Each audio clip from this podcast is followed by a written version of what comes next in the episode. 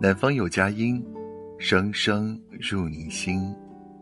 嗨，晚上好，我是男生，今天过得好吗？下个月就要结婚的小易，因为一个房间和男友大吵一架后分手了。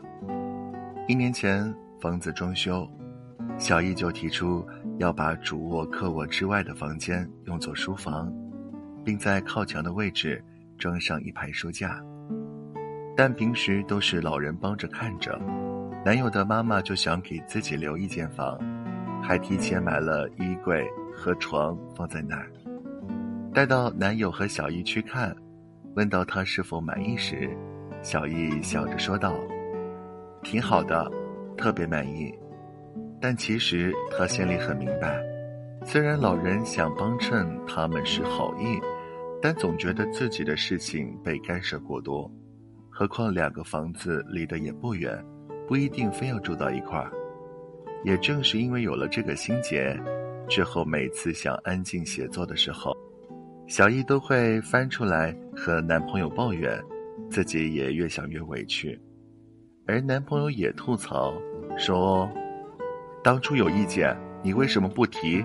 不满意你可以直说啊。”真没必要假装什么都好，小易一样满腹不甘，说：“你妈在，我怎么说不喜欢？之前说过我的想法，你也一点没听进去，什么都听你妈的，我们俩在一起还有什么意义？”结果两个人越吵越凶，甚至到了分手的地步。曾听到这样一句话：“太多时候，我们假装满意，只是为了让别人满意自己。”因为太在乎别人的看法，不自主地隐藏了自己最真实的想法。但回头想，不真实又能够埋藏多久呢？起初我们都傻傻的以为，有些事儿让一下就会过去，后来才发现，日积月累下来，委屈还是挥之不去。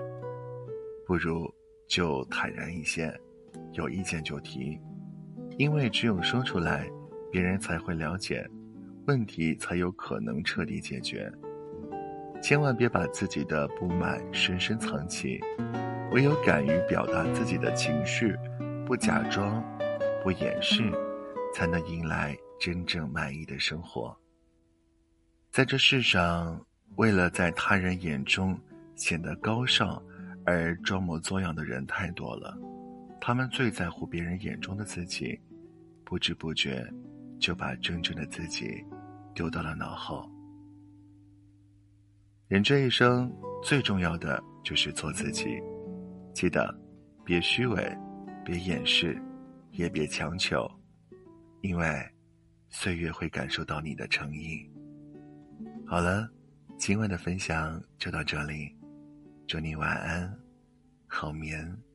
我们明天见，拜。